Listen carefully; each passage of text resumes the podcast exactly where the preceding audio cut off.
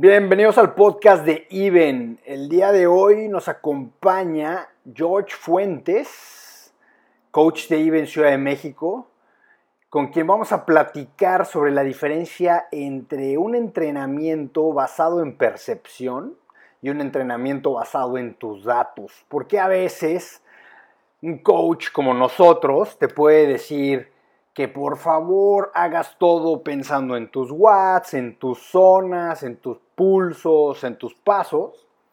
Y otro día te puede decir que te quites el reloj, que te quites el Garmin, que te quites todo y que no le hagas caso a nada más que a tu percepción, como nosotros mismos lo hacemos a veces. Así es que vamos a tocar ese tema, a platicar cuál es la diferencia, porque a veces hacemos una cosa y por qué a veces hacemos otra. Así es que aquí los dejamos con la plática, que dura 10 minutitos, nada más. Hola a todos, ¿cómo están? Por acá Román Olivera, cofundador de Even, y hoy nos acompaña aquí George Fuentes. George, ¿cómo estás? Hola Román, ¿todo bien? Aquí, desde la Ciudad de México. Muy bien. Eh, George, coach de Even Ciudad de México, y vamos a platicar hoy de un punto muy importante. ¿Qué es más importante? los datos y el análisis, saber muy bien en qué zona voy, eh, tener siempre muy bien eh, visto los watts que estoy generando, todo este tema de los datos y el análisis o las sensaciones, saber cómo mi cuerpo se siente, etcétera. Todo esto viene de una pregunta que nos, que, nos envían eh, uno de los atletas de IBM que nos dice, a ver, ustedes siempre están bien clavados con el tema de los watts y de las zonas y me dicen que vamos a preparar mi competencia pensando en las intensidades y que los pasos de competencia y todos son puros números y cosas que siempre están ahí volando ustedes. Eh, y luego me mandas un entrenamiento donde me dices que no le haga caso al, Garmin, ¿no? Que no le haga caso a mi reloj porque pues, quieres que entrene con sensaciones. Eh, y ya me confundiste, ¿no? Entonces, bueno, de eso trata lo que queremos hablar eh, aquí. El punto principal es, no están peleados.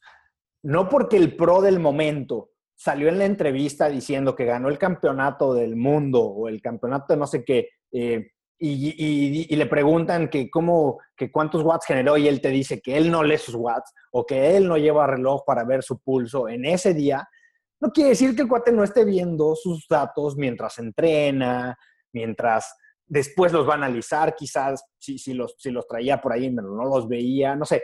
El caso es, mi, punto es, la gente analiza sus datos, pero también aprende a tener sensaciones. Entonces, George, ¿cómo, ves tú este tema? ¿Qué, qué, qué, feeling te da esta, esta dualidad que, que de repente le causa confusión a la gente? Pero es que, es que hay una importancia en los dos, ¿no? Sí, claro. Eh, no podemos tener una mejora si no tenemos datos para poder eh, estudiar y poder mejorar. O sea, no podemos saber cuánto estamos mejorando si no tenemos un número de referencia a partir del cual estamos partiendo. Pero pues, al mismo tiempo no podemos vivir a base de ese dato. Si, si, si un día este, no se te olvida ponerle el start al Garmin y te avientas 10 kilómetros, no es que no los hayas corrido, porque no existe en, el registro. Sí los corriste, pero este, pues también hay que aprender a valorar esa parte y también a disfrutar esa parte del... Exacto.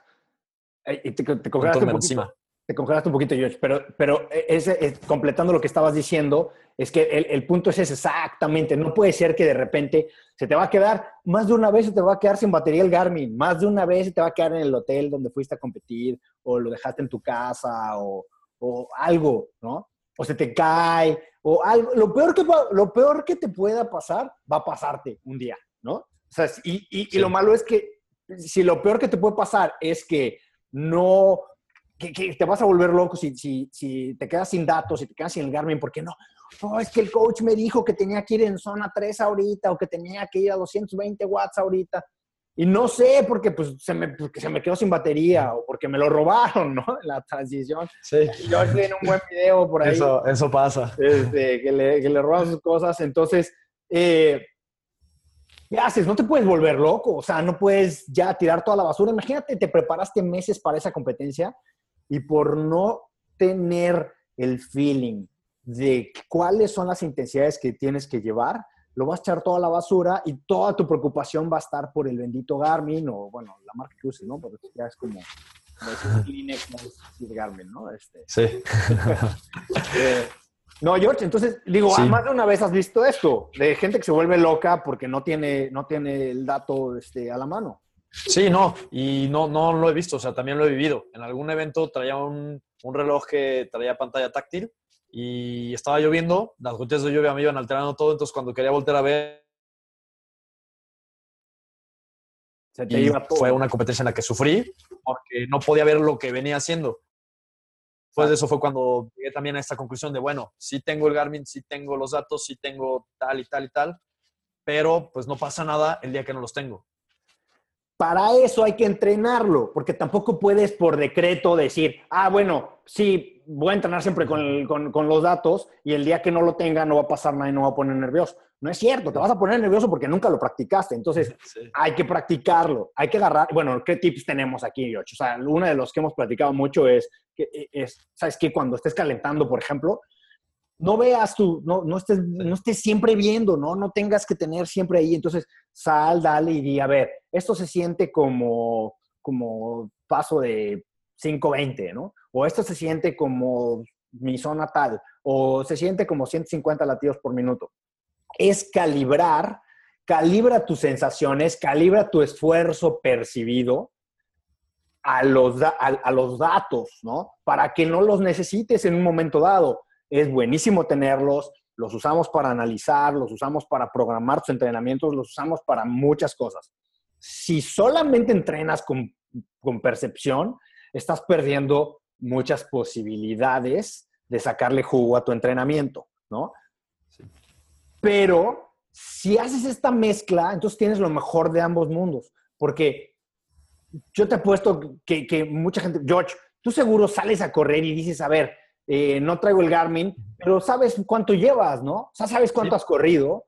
Sí, Sí. sí, aproximadamente. Llevo cinco kilómetros, o sea, ya sabes, ¿verdad? Sí, sí, sí, sí, sí, sí. Y muchas veces lo que puede pasar, si no tienes esta sensación, esta sensibilidad eh, que me ha pasado, vas corriendo y el reloj te va marcando una velocidad.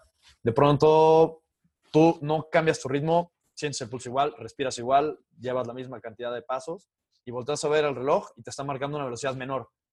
Si te quedas con la pura idea de que, uy, el reloj está mal, le aprietas y le aprietas y le aprietas y de pronto explotas y de pronto te das cuenta de que, ay, se le fue la señal, pues si hubieras sabido cómo se siente el ir corriendo al paso al que querías, pues no te pasa, o sea, simplemente lo ves y no te asustas y dices, bueno, algo está mal, no Claro. importa, yo sigo con lo que tengo que hacer. Entonces, bueno, los calentamientos son un buen momento para, para tratar de, de- de ir calibrando esto en algunas series. Si estás haciendo 10 por lo que quieras, ¿no? Es- Vamos a 10 por 400. Entonces, haz uno con, viendo el reloj, uno no lo veas, uno velo, uno, o haz los primeros 100 metros, no lo estás viendo y crees que vas al paso y luego ya lo ves y dices, ups, voy muy rápido o ups, voy muy lento y calibras y luego lo vuelves a hacer y lo vuelves a hacer y lo vuelves a hacer. Entonces, tampoco te tenemos que decir nosotros o tu coach, quien sea, no importa, no te tienes siempre que decir, oye, hoy no veas tu reloj. No, o sea, puedes ir ju- jugando con esto, ¿no? Si hay días en donde decimos, hoy no quiero que lo veas, porque también luego la gente es muy tramposa, ¿no? Entonces, pues hay gente que no puede resistir la tentación de traerlo, entonces dicen, mejor me lo quito. Bueno, denle la vuelta, pónganle tape, hagan algo, ¿no? Pero, pero tampoco pierdan el dato porque después lo podemos analizar, ¿sí? O Sí. sea, y decir, ¿cómo te sentiste? ¿Qué era? ¿Era un 8 de 10? ¿Era un 70%? O sea, no, no importa cómo lo, cómo lo hablemos, pero el chiste es que sepamos cómo se siente los diferentes esfuerzos y las diferentes intensidades, ¿no? Para que el día que lo necesites, en una competencia, no pase nada. Y entonces sí, sí, nos puedes decir, ¿sabes qué? Hoy me quiero ir sin, sin reloj, dale, ¿no? Porque sabemos que tienes esa capacidad. Pero si no, entonces pues ya se complica y entonces eh, es una cosa más que nos va a afectar psicológicamente que no necesitas que te afecte eso, ¿no?